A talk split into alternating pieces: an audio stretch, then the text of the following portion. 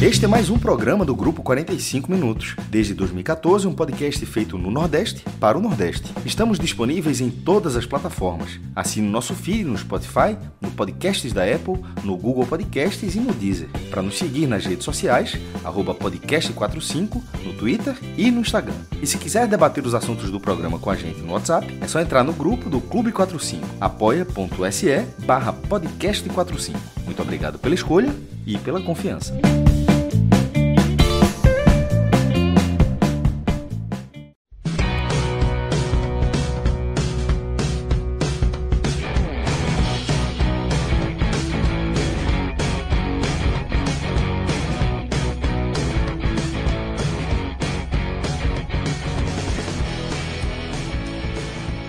Fala galera ligada no podcast 45 minutos. Estamos começando aqui mais uma edição de um telecast onde a gente vai analisar a vitória do Ceará por 3 a 1 contra o Vitória. O Ceará jogando em casa e primeiro tempo mais arrastado, segundo tempo o jogo parece que andou. O Ceará fez 1 a 0, Vitória empatou e no final do jogo o Ceará conseguiu construir essa vitória por 3 a 1. A gente vai se aprofundar muito mais nesse jogo. Eu estou com o Thiago Minhoca, e com João Pedro Pereira, além de Danilo Melo aqui nos trabalhos técnicos, para a gente analisar esse jogo. É, mas antes, deixa eu falar para vocês, lembrar para vocês, sempre bom lembrar, do Hoje Tem Bet, esse programa que a gente tem colocado quase que diariamente é, no ar. É, para você que gosta de futebol, é um programa importante, porque a gente traz as análises gerais do que vai acontecer naquele dia é, ou no dia seguinte, é, nos jogos, principalmente do futebol nordestino, mas também do, do futebol brasileiro. E a gente tem também uma parte nesse programa, né, JP, que entrega é, para o nosso ouvinte dicas valiosíssimas para quem está inserido aí e para quem está começando nesse mundo de apostas. É né? um programa em parceria com betnacional.com e que tem servido muito para a galera que gosta desse, desse mundo de apostas. Demais, Lucas. É, esse é um programa que, particularmente na minha rotina, se tornou quase obrigatório. Né? No dia de hoje, eu estava em casa, ocupado, almoçando, né? fazendo outras coisas. E quando deu duas e meia, né? faltando ali uma hora e meia para começar a rodada, mais ou menos, eu me dei conta que ainda não tinha ouvido, né? Hoje tem bet. E aí corri, botei o fonezinho, o celular no bolso, né? E fui ouvir, porque assim. Obrigado por prestigiar é um nosso trabalho, então, viu? Demais, né? O Play sempre, às vezes, às vezes acordo, já vou ouvir, e outras vezes, como hoje, escuto já ali nos minutos finais, né, sabendo que a rodada ia começar, ia ter análise desse jogo do Ceará e Vitória, teve análise do esporte, enfim, de todo time que está aqui na nossa cobertura, né, a gente traz, e até porque, Lucas, a gente sempre tem aquela preparação da gente para os jogos, né? Então, assim, sabendo que eu iria estar aqui na análise, né, sabendo que iria estar no telecast, eu já fui ali ouvir o pré para saber como as equipes chegariam também e para quem gosta de aposta ou para quem é curioso, quer aprender, né, também é um prato cheio ali com as, as próprias dicas de pato e, e, tudo mais, né? Então, assim, é um programa muito bom. Não falo porque eu participo, né? Assim como você, a gente faz participações ocasionais, mas falo porque, independente disso, eu sou ouvinte, né? Então, assim, é um programa muito bom, bem legal aí para todo mundo que curte o futebol, que curte o tele. Coloque também no seu dia a dia, coloque aí também na sua rotina a abertura, né, que são programas aí complementares e bem importantes. É isso. E como eu falei lá no começo, um programa em parceria com o Bet Nacional, www.betnacional.com, parceiro aqui do podcast 45 minutos, e um site de muito fácil acesso, até para você que está começando. Se você entrar, você vai se familiarizar muito rápido. Tem todos os jogos dos clubes nordestinos, obviamente, outros jogos do futebol brasileiro, todos os jogos do futebol brasileiro, futebol internacional, outros esportes. Então é isso, é só entrar lá, rapidamente você vai conseguir é, manusear muito facilmente o Bet Nacional. www.nacional.com Toca, vamos começar a falar dessa vitória do Ceará, o Vitória por 3 a 1 é, Como eu falei ali no, no jogo, que o primeiro tempo foi mais arrastado e o segundo tempo bem mais movimentado. E o Ceará, é, como um time de Série A, é, que fez a melhor campanha dos nordestinos na Série A é, de 2020, que acabou praticamente ontem, né? Se impôs contra o Vitória, apesar de ainda não ser o time principal do Ceará, né? Ainda um time é, com é, muita gente para voltar dos principais jogadores, mas o Ceará tem um conjunto, tem um treinador é, que já está há mais tempo aí e conseguiu se impor vitória, né, Minhoca? Pois é, fala Lucas, JP, Danilão, né, que está mais uma vez aqui na técnica, e todo mundo que está acompanhando esse telecast de vitória no Ceará, né, um jogo que poderia ter ficado mais tranquilo, acabou ali terminando numa situação ah, de risco, né, para o Ceará, olhando pela ótica do Ceará, e depois confirmou a vitória nos minutos finais. É, cara, assim, nos primeiros minutos, assim, o, o, o, Ceará teve muita dificuldade, né? Era o Vitória que estava tendo mais a posse da bola, construindo, principalmente o Vitória atuava, atacava mais pelo lado esquerdo, né? Tendo ali, geralmente a subida pelo lado esquerdo do Paulinho, se eu não me engano, Pedrinho, enfim, um rapaz com P com finalinho aí. e aí é, o David estava sendo esse jogador, camisa 7 do Vitória estava sendo o jogador mais perigoso. E eu acho que o, o Guto ele não, ele não leu bem assim como o time se defender. Porque, por exemplo, o Marlon, que tem uma característica boa defensiva, eu acho que teria sido melhor para o Marlon jogar mais aberto do lado direito do que, por exemplo, o, o próprio Wesley, né? O Wesley não tem muita essa característica, e geralmente o Wesley, e olha que nós estamos falando do Wesley, que mais rende é o Wesley centralizado, não é o Wesley jogando aberto. Mas o Guto manteve, e aí o Vitória foi tendo até mais volume, ditando mais o ritmo do jogo, o Ceará tinha tido uma oportunidade aos 15 minutos, a, a primeira chance mesmo, numa bola esticada do Nares para o Saulo Mineiro, né? Que ele acaba até adiantando e ficando sem ângulo para bater. E depois, assim, ali acho que até os 20, 25 minutos, o Ceará não, não conseguia ter o controle da partida. Teve ali aquela, aquela pausa, né? Os jogos de 4 horas geralmente tem aquela pausa para hidratação, e nesse momento o Guto eu acho que corrigiu boa parte dos problemas que o Ceará estava tendo. Por exemplo, a, até mesmo a saída de bola, que por vezes tentava fazer com o William Oliveira a bola mais esticada, né, geralmente em lançamentos, teve uma até mesmo do, do próprio uh, Richard, né, fazendo um lançamento que o Saulo também finalizou errado, o time passou a trabalhar melhor a bola. E aí, para mim, já, já um pouco do spoiler, né, o jogador que acabou chamando mais atenção nessa construção foi o Pedro Nares. Ele deu um passe brilhante para o próprio Marlon, que fez a movimentação correta, só que o goleiro Yuri do Vitória fechou muito bem o ângulo ali, e, e o Marlon acabou finaliza, finalizando em cima dele. E aí depois o Ceará foi construindo mais. Outra jogada do Nares, teve logo depois, né, para o Marlon, o Marlon acionou o Wesley, o Wesley levantou na área, a defesa tirou, e aí o Ceará começou a fazer algo que não estava conseguindo desempenhar até metade do primeiro tempo, um pouco mais, que era a troca de passes, né, a, a criação, o envolvimento. Então isso faltou para o Ceará é, ali no, no, boa parte do primeiro tempo inicialmente. Então, eu acho que o grande crescimento do time foi quando teve, passou a construir mais jogadas, e aí já no finalzinho teve uma muito bem é, roubada de bola do Kelvin, né, que sai lá do campo defensivo, aciona o Saulo Mineiro, o Saulo Mineiro tabela com ele rapidamente e ele acerta de esquerda uma bola na trave que teria sido um golaço, né, que ele pegou realmente na veia, mas ela acabou batendo na trave e aí no complemento ele acabou é, colocando a bola para a linha de fundo, acabou não conseguindo completar. Então, assim, o, o, começo do jogo do Ceará foi preocupante, porque o time não conseguia ter né, é, co conexão nas jogadas de troca de passes, e só realmente após o intervalo que conseguiu encontrar algumas possibilidades mais reais, construindo um pouco mais as jogadas. Mas, por exemplo, já deu para notar que o Viseu não apareceu tanto, uh, o próprio Klaus já tinha cometido uma falha no primeiro tempo, algo que a gente vai falar daqui a pouco na avaliação individual de cada um.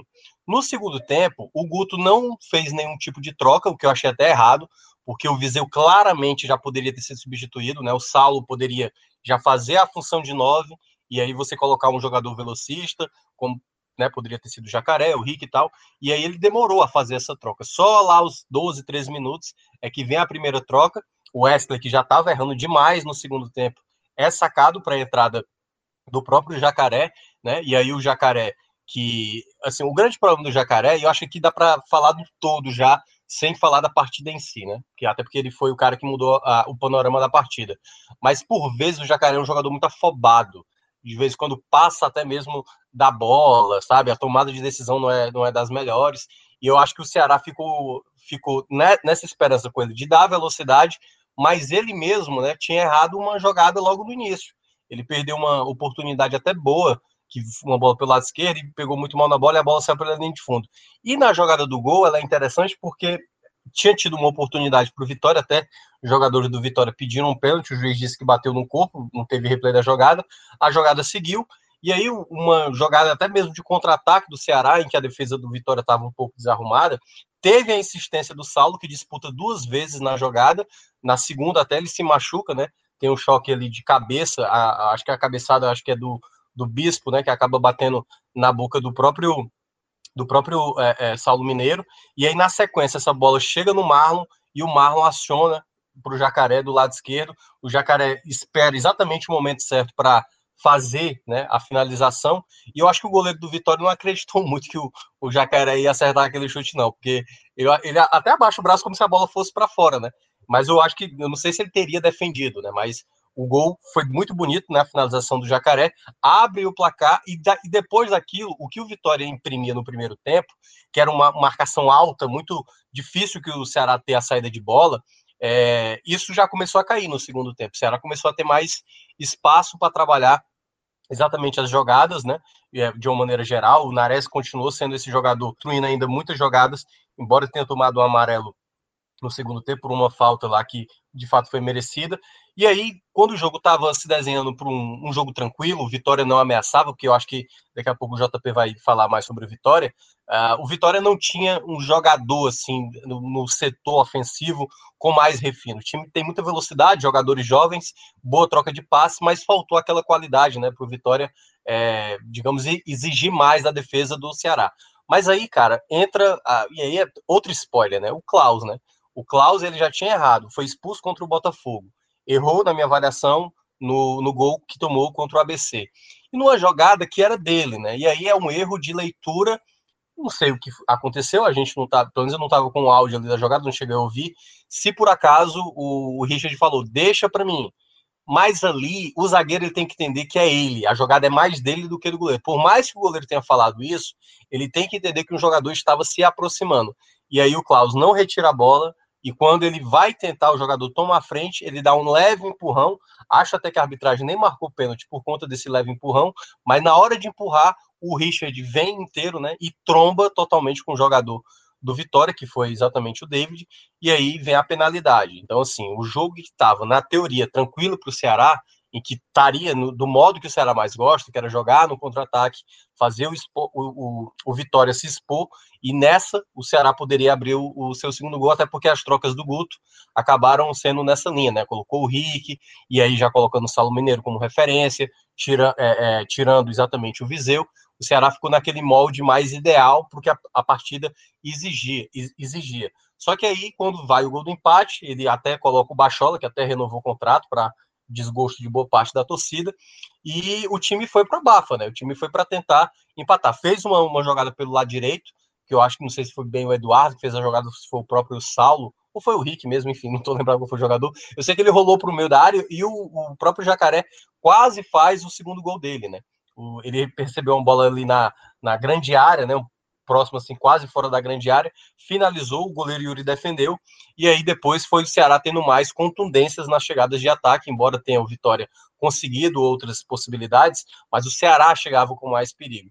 E aí veio uma falha na minha avaliação da defesa do Vitória, né? Uma bola que estava ali na lateral, numa zona morta.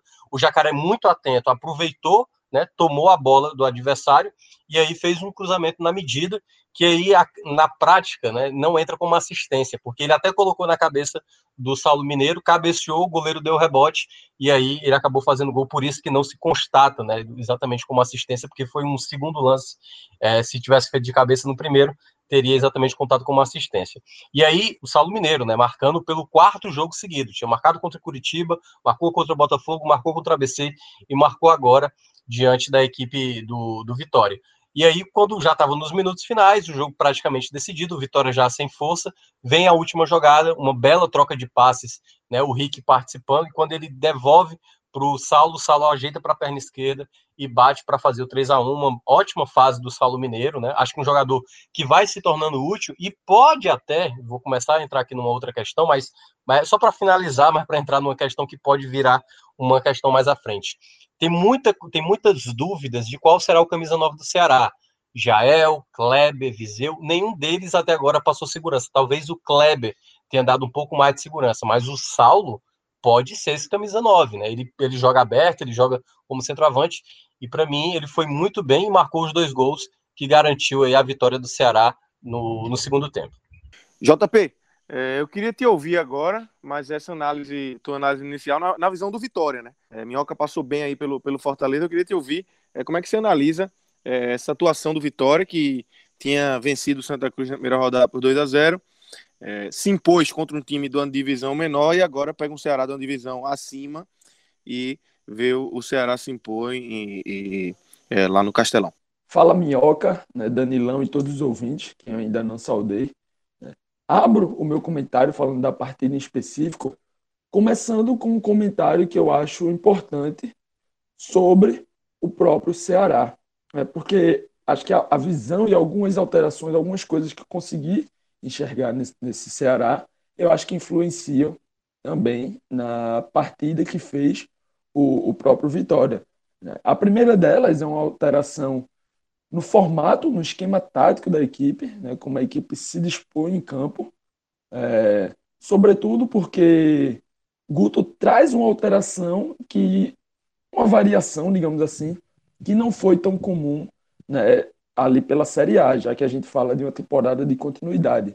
Né. Ele traz um 4-1-4-1 para essa equipe, e é exatamente né, um ponto que Minhoca chamou a atenção da variação né, do posicionamento do Wesley com o Marlon. Né. Marlon, que ele é um coringa, digamos assim, já no próprio Fortaleza ele era utilizado em vários lugares diferentes, mas o, Wesley não. O Wesley ele é um meia, mais de ofício, né? costuma ter, é, quando ele tem, consegue ter um, um, bom desempenho, costuma ser atuando dessa forma, mais centralizado.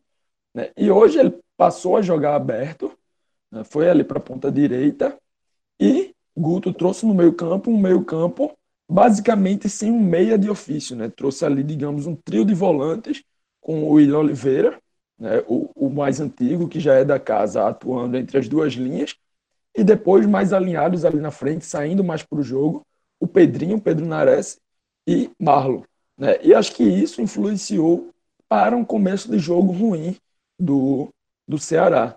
E aí chego exatamente no ponto do Vitória. Se eu falo no começo de jogo ruim do, Vitória, do, do Ceará, eu comento um início de jogo, na minha visão, muito bom do Vitória, sobretudo pelo lado esquerdo da equipe. Um lado esquerdo que até o momento que nessa partida foi comandado pelo Pedrinho, né, na lateral, e o David, o ponta que, que nesse começo de jogo chamou muita atenção né, chamou muita responsabilidade, porque o próprio Vitória também não atua com um meia de ofício. É, tem na figura de Fernando Neto é, esse cara que tem a missão de pensar um pouco mais o jogo ali no meio campo, digamos assim. Mas a gente sabe que ele não é exatamente um meia, um, um meia de ofício. Né? Ele é um segundo volante que consegue atuar ali como terceiro homem de meio e fazer essas outras funções. Fora isso, né, o Vitória tinha um time muito veloz, com o Vico de um lado, David do outro, com o apoio de Pedrinho, sobretudo ali pelo lado esquerdo, já que Van não conseguia fazer o mesmo pelo lado direito, e também Samuel, que é mais um jogador da base, mais um centroavante, mas também um cara né, de, de boa mobilidade, um cara que sabe sair da área e, e também tem boa velocidade né, para construir, para, para chegar na área vindo de trás. E aí foi um time que buscou muito o jogo dessa forma. Teve uns 10 minutos iniciais que eu imaginei até que o time poderia conseguir o gol, sobretudo quando a bola chegava no pé de David e ele puxava da esquerda para o lado de dentro, né, buscando aquela aquela batida de perna invertida, né, trazendo para sua perna direita e ali teve acho que duas finalizações, né, uma passa bem próxima e a outra acaba ficando com o Richard. Dessa forma, né, o Vitória foi se impondo ali entre os 10 e 15 minutos iniciais e depois o Ceará realmente vem a equilibrar né, a, a balança aí das ações. Passa a ter um pouco mais de posse de bola também, passa a chegar mais ao ataque. Né? Falo também, o Minhoca já falou, mas o lado esquerdo do Ceará foi tendo uma maior liberdade, porque Van não conseguia dar uma segurança ali pelo lado direito, e aí já é um spoiler aqui dos piores da partida. Né? Ele que a dupla ali, Van e João Vitor como zagueiro pelo aquele lado, não conseguia encaixar e o, e o Ceará ia crescendo. Teve a boa finalização de Kevin na trave, né? E mais algumas outras chegadas, mas dessa forma, com um jogo que começou do Vitória, equilibrou e termina com o Ceará comandando as exceções, né? Termina o primeiro tempo, no caso, foi ficando aquele jogo morno, aquele jogo bem é, que parecia muito que seria um 0 a 0 até o final. Volta para o segundo tempo também bem morno, né? E aí começam as alterações. E o Vitória, para mim, é, eu não entendi muito bem, porque o, o Ceará, que tinha vindo de um empate na primeira partida, e o Vitória já tinha garantido os três pontos, né? então, teoricamente, o Ceará teria que sair um pouco mais para o jogo, teria que buscar, talvez de forma mais frenética, né? talvez a vitória. Mas eu vi um time é, mais pressionado como o time do Vitória. E aí por isso que eu não entendi muito bem. Né? Tanto que o gol do Ceará, o gol que o Vitória leva, é um gol de contra-ataque. Ok, que foi um contra-ataque de bola parada. Né? O time do Vitória tinha subido para o ataque, os zagueiros ali, para tentar o cabeceio, mas foi um time que, que não construiu tão bem as coberturas. Então, quando essa bola é cruzada e, e tem aquele bate-rebate e acaba tendo o contra-ataque do Ceará, né, a gente sabe, o Ceará é um time matreiro, um time que é treinado para isso. Durante a Série A, a gente cansou de ver esse time. Né, lógico, tem o time titular, hoje foi o time reserva, digamos assim, mas é um time que treina, né, é um time que conhece, que sabe o que fazer, né, não é um time cego. E a entrada de Jacaré é, deu muito essa condição ao time, porque é um jogador também de, de velocidade, um jogador que gosta de chegar. E aí, exatamente nesse contra-ataque de bola parada, né, o Jacaré acerta um, uma finalização de raríssima felicidade né, e abre o placar. É, quando volta, né, depois de 1 a 0 o Vitória se abre mais ainda, passa a mudar mais o time, né, buscando o gol e é, consegue exatamente num pênalti que, na minha visão, foi bem desnecessário. Né? Klaus leva uma bola nas costas que acho que ele não deveria, estava muito mal colocado no lance, perde na velocidade, o que não chega a ser nenhuma surpresa, porque é um, é um lance que ele disputa com o David, como eu já vinha falado. David vinha bem nesses lances de velocidade, é um ponta, e Klaus, né, desde a sua contratação, basicamente um ano atrás, a gente já mencionava como ele tinha dificuldade em jogadas rápidas, em jogadas de aceleração. E aí ele perde o espaço nas suas costas para o David, tem o um empurrão e o Richard chega ali completando tudo, né, chega atropelando um pênalti desnecessário para um time que estava ganhando, que poderia se proteger um pouco mais e que poderia colocar talvez né, o resultado em risco.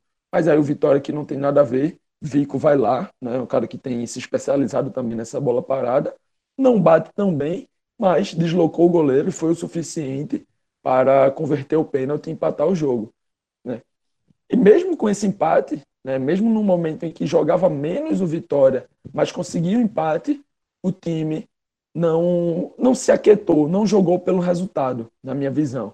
Continuou tentando, continuou buscando, continuou se abrindo né, contra um time que a gente já falou que já tinha feito o primeiro gol em contra-ataque, seguiu dando espaços e aí vem o segundo gol, numa jogada que Minhoca muito bem já narrou.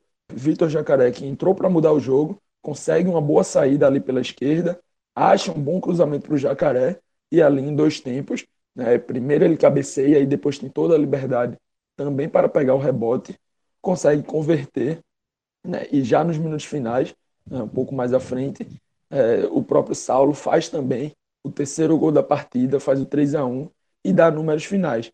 Então, assim, foi um jogo em que eu enxerguei bons momentos do Vitória, mas, na minha visão, foi um time que não soube entender as suas limitações, né? não soube, acho que caiu naquela armadilha de porque achava que jogava contra um time reserva, achava que poderia ir para cima de qualquer jeito, achava que poderia, né, pressionando um pouquinho e se abrindo um pouquinho mais, garantir a vitória, e foi o contrário disso. Foi um time que, quando se abriu, quando se expôs, acabou levando os gols e aí sai sem nenhuma pontuação de uma partida que, em certo momento, digo até que na maior parte dela, por 60 minutos mais ou menos, parecia que o Vitória garantiria pelo menos o um empate. Então, vamos virar a chave aqui, começar a falar dos destaques individuais é, dessa partida. Minhoca, queria te ouvir sobre quem foi bem, quem foi mal nesse time do Ceará, mas sobretudo em quem está conseguindo aproveitar essa oportunidade é, de mostrar a Guto aí que tem uma.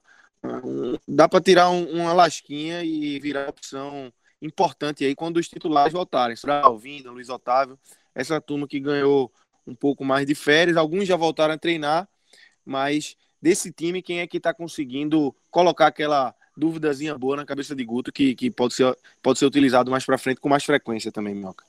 Então, né, Lucas, é, eu acho que dá para notar claramente quem está aproveitando e quem não está aproveitando esse momento. É, para mim, o melhor do jogo foi o Saulo Mineiro, assim, eu acho que no geral, no primeiro tempo ele já estava sendo esse jogador com movimentação, criando, ele tem uma jogada no primeiro tempo que ele pega na direita, ele coloca para o meio da área e cadê o centroavante? Quer dizer, tinha um centroavante ali, só que não vimos durante o jogo, né? Que aí também já, já é um spoiler daqui a pouco do pior. Mas o Saulo Mineiro foi o melhor quando você vê no geral e nas últimas partidas. Tem se aproveitado muito bem disso, e é curioso porque o Saulo Mineiro, lá no Volta Redonda na temporada passada, ele chega lá e ele não era titular. E toda vez que ele saiu do banco, ele marcava gols. E depois ele passou a ser titular e ainda continuou com certa regularidade balançando as redes. A mesma coisa aconteceu com o Ceará. Ele entrava no segundo tempo, e eu acho que boa parte dos gols dele, até algumas rodadas atrás, era sempre vindo do banco, sabe? Ele não, até porque ele não era sempre opção como titular, geralmente era o Kleber e depois foi o Viseu. Então o Saldo sempre foi uma opção de banco.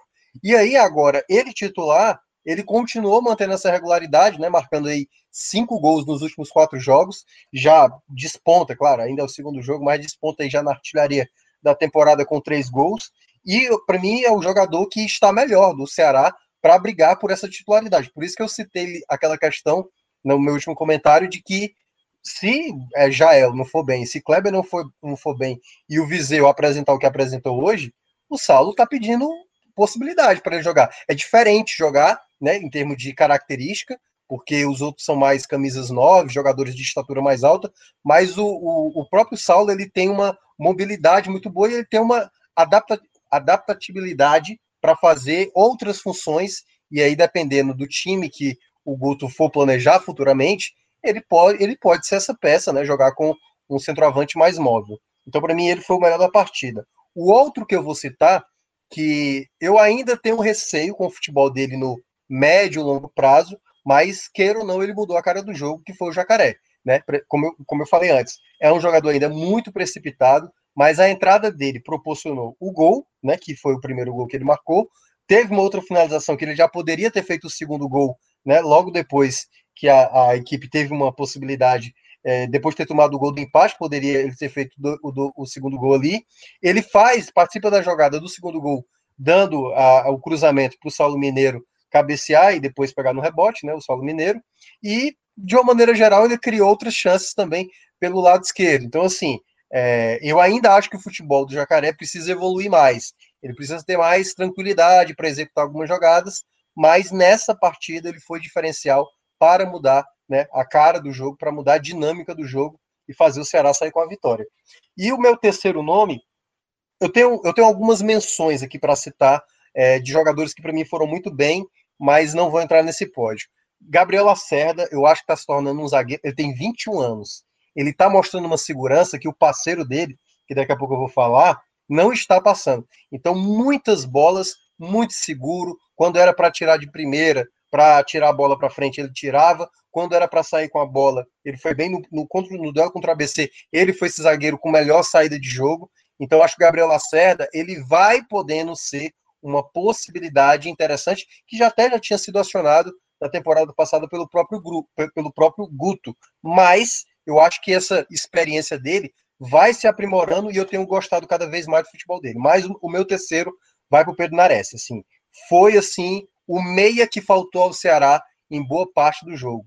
O Marlon, por exemplo, que até se movimentou bem lá no primeiro jogo contra o ABC, o Marlon conseguiu participar de boas jogadas, ajudou muito defensivamente, e esse é um ponto que o torcedor do Ceará não pode reclamar, porque o Marlon é um cara que né, colabora demais, mas vez ou outra dá uns passes bem ruins. Teve uma de uma jogada ensaiada que a, bola saiu totalmente torta pela lateral. O Wesley é a mesma coisa, assim, daqui a pouco eu vou falar sobre o Wesley, mas o Pedro Nares foi o jogador mais inteligente na construção, né, no momento em que o Ceará soube ter a bola, foi o Pedro Nares, para mim, o que representou mais. Já entrando no lado negativo, toda essa galera que eu não deixei de citar, o pódio para mim está muito fácil de fazer. Cara, é, embora sejam três atuações bem ruins, assim, é, o meu terceiro, eu vou ficar com o Wesley, certo? Uh, o Wesley já teve muitas oportunidades, assim, inúmeras oportunidades, e agora, mais uma vez, um, uma oportunidade de titular, e ele não consegue oferecer nada que anime o torcedor. Não tem nada que o Wesley ofereça para animar o torcedor. Ele até participou de uma jogada em que ele cruza a bola na área, mas a defesa do Vitória acabou tirando. Chegou a, a, a, a meio que estar presente uma, em determinadas jogadas, mas não era ele que dava o passe mais vertical, não era ele que dava uma finalização com perigo, não era ele que estava ali para uma possibilidade de arremate ou chegar dentro da área com certo perigo. O Wesley hoje é um problema, mas é um problema muito fácil de ver, muito fácil, e que o Ceará né, e o Guto Ferreira ainda acham que ele é uma solução. Então, acho que para o próximo jogo, esse para mim seria um nome fácil de tirar, porque é um jogador que já não tem rendido. A questão toda é porque hoje no banco estava um outro jogador que é para insatisfação maior da torcida, que é exatamente o Felipe Bachola. O Bachola até acho que tem mais qualidade de refino é, com a bola do que, por exemplo, o Marlon, mas é um jogador disperso por vezes, e aí, claro, o, nesse começo da temporada, sem os jogadores titulares, sem Vina, sem poder, por exemplo, estrear o Jorginho, vai, né, a torcida vai ter que aturar aí o Wesley e o Felipe Bachola por enquanto. Então, ele é o terceiro. O meu segundo, aí tem uma disputa boa, mas eu vou ficar com o Klaus ainda, certo? Embora é, o Klaus tenha, tenha cometido talvez o erro que poderia ter custado os três pontos, né? Porque foi uma falha grotesca do Klaus. Ele já tinha errado no primeiro tempo, e aí eu vou colocar mais o conjunto da obra, os últimos jogos do Klaus, que ele não tem rendido e, e deixou de ser o zagueiro até seguro que foi em outros momentos. Então, o grande problema do Klaus recentemente tem sido realmente uma constância, uma regularidade por vezes está perdido na jogada. Tem certas jogadas que nem, que nem acaba o adversário conseguindo ter a posse da bola ou ter realmente uma finalização, mas você percebe que a movimentação, né, no caso do Klaus, não foi da melhor maneira. Ele ficou meio perdido na jogada. E de vez em quando isso passa desapercebido pelo para quem está acompanhando, se não, se não repara muito bem. E para mim aí vai o pior, mais do que o Klaus, eu acho que a partida que foi do, do Viseu foi uma coisa lamentável. Assim, ele não teve culpa por conta de um gol tal qual o Klaus. Que, claro, deve ter gente que considera até o Klaus mais responsável é, na partida de hoje dos piores. Mas o Viseu foi o, o nítido, aquele espectador de jogo. O cara atuou 73 minutos na partida sem ter causado nada, nada, simplesmente nada. Totalmente é, inútil na partida, sem participar de quase nenhuma jogada, não ofereceu nenhum tipo de ponto de referência. Essa jogada que eu falei do Salomino do primeiro tempo, que ele faz a jogada todas as vezes que alguém estava fazendo a jogada de linha de fundo ou entrando na área, o Viseu não estava lá dentro como um camisa 9. E eu acho isso um problema seríssimo. Ele já não tem, por exemplo, a característica que o Kleber tem, que é fechar a linha de passe do adversário para dar o combate em cima. Se ele já, ele já tem essa dificuldade, o mínimo que o Viseu deveria pelo menos ter em cada jogo era o posicionamento como centroavante para esperar uma bola chegar para ele. Ou ele, por exemplo, chamar a atenção da marcação né, para abrir espaços para os demais companheiros. Mas o Viseu foi um jogador totalmente inútil na partida, e eu acho que essa foi talvez a partida mais é, é, é, ruim que ele, que ele apresentou mesmo durante esse momento com o Ceará, porque ele está tendo uma oportunidade rara de não ter Kleber, de não ter Jael, né? E ele é o camisa 9 e ele não está aproveitando esse momento. Ele foi até eleito o melhor da, da partida passada contra o ABC, o que eu discordei bastante, mas uh, o Viseu precisa melhorar muito muito mesmo, e aí cabe, né, o Guto conversar com ele, mas para mim ele foi o pior da partida, porque foi 73 minutos sem oferecer simplesmente nada. Um centroavante já é pouco acionado e ele, nesse, nesse pouco que ele poderia acrescentar, ele não ajudou nem mesmo para chamar a atenção dos zagueiros em algumas jogadas que o Ceará pudesse aproveitar com outros jogadores. Então, para mim, o Viseu, o pior da partida, fácil. JP, é, vamos analisar agora individualmente o jogador do Vitória. É, se você quiser pontuar alguma coisa do Ceará também, fica à vontade. Mas o Vitória, eu queria inverter. Vamos começar com os piores, já que foi uma derrota do Vitória. E depois você finaliza com, com quem conseguiu se destacar é, nessa derrota do Vitória lá em Fortaleza. Vamos embora. Acho que se eu fosse falar algo do Ceará, no máximo iria inverter ali alguma ordem né, de minhoca, mas acho que ele já apontou muito bem o que precisa, e aí seria só é, encher linguiça, linguiça, digamos assim. Então vou, vou fechar ali com o pódio dele. É, olhando para o Vitória e começando pelos piores, né, logicamente é porque o time perdeu e, e perdeu de uma forma merecida, né, por mais que tenha jogado razoavelmente bem uma parte do jogo, né, mas foi um razoável para bom, buscando um empate ali, né? Não foi um time que se, se você diz que o Vitória merecia ganhar, foi no máximo nos 15 minutos iniciais. Né? Então isso aí é muito pouco. Já dei algum spoiler, mas não tem como fugir. Né? Van, em primeiro lugar, acho que a partida que ele fez hoje, é, eu, eu vi mais cedo no Instagram né, que Raul Prata ainda estava em Recife, ontem esteve se despedindo do, do esporte, de alguns jogadores e tal.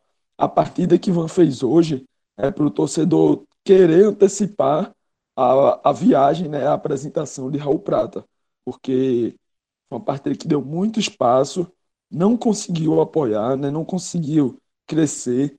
Acho que quem acompanhou o tele do jogo passado viu que Vitor Vilar já tinha pontuado essa jogada que ele tem, né, de ficar tentando acertar passe, finalização de trivela, e ele tinha acertado pela primeira vez a finalização no gol contra o Santa Cruz.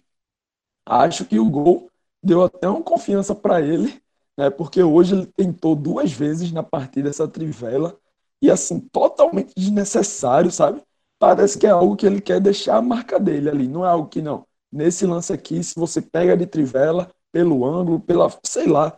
Não tem muita explicação, não. É só realmente ele querendo se consagrar, querendo fazer algo bonito. E o que ele tenta fazer bonito acaba virando uma finalização muito errada, um passe muito errado que dá um contra-ataque para o adversário. Então, assim, partida para ou esquecer, né? ou como a gente sabe que o torcedor não esquece muito, não é tão fácil o torcedor esquecer partida nem tão boas nem tão ruins. Né? É mais fácil o torcedor pedir aí logo pela chegada e titularidade de Raul Prata.